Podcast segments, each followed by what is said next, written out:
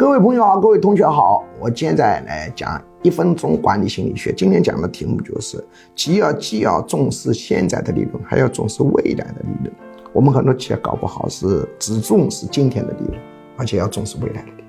有人说什么是未来的？未来的利润就是客户满意度。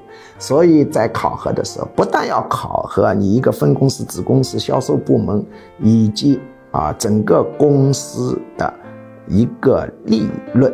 而且要考核客户满意度，客户满意度就代表未来利润。现在利润、未来利润的平衡是一个非常重要的平衡。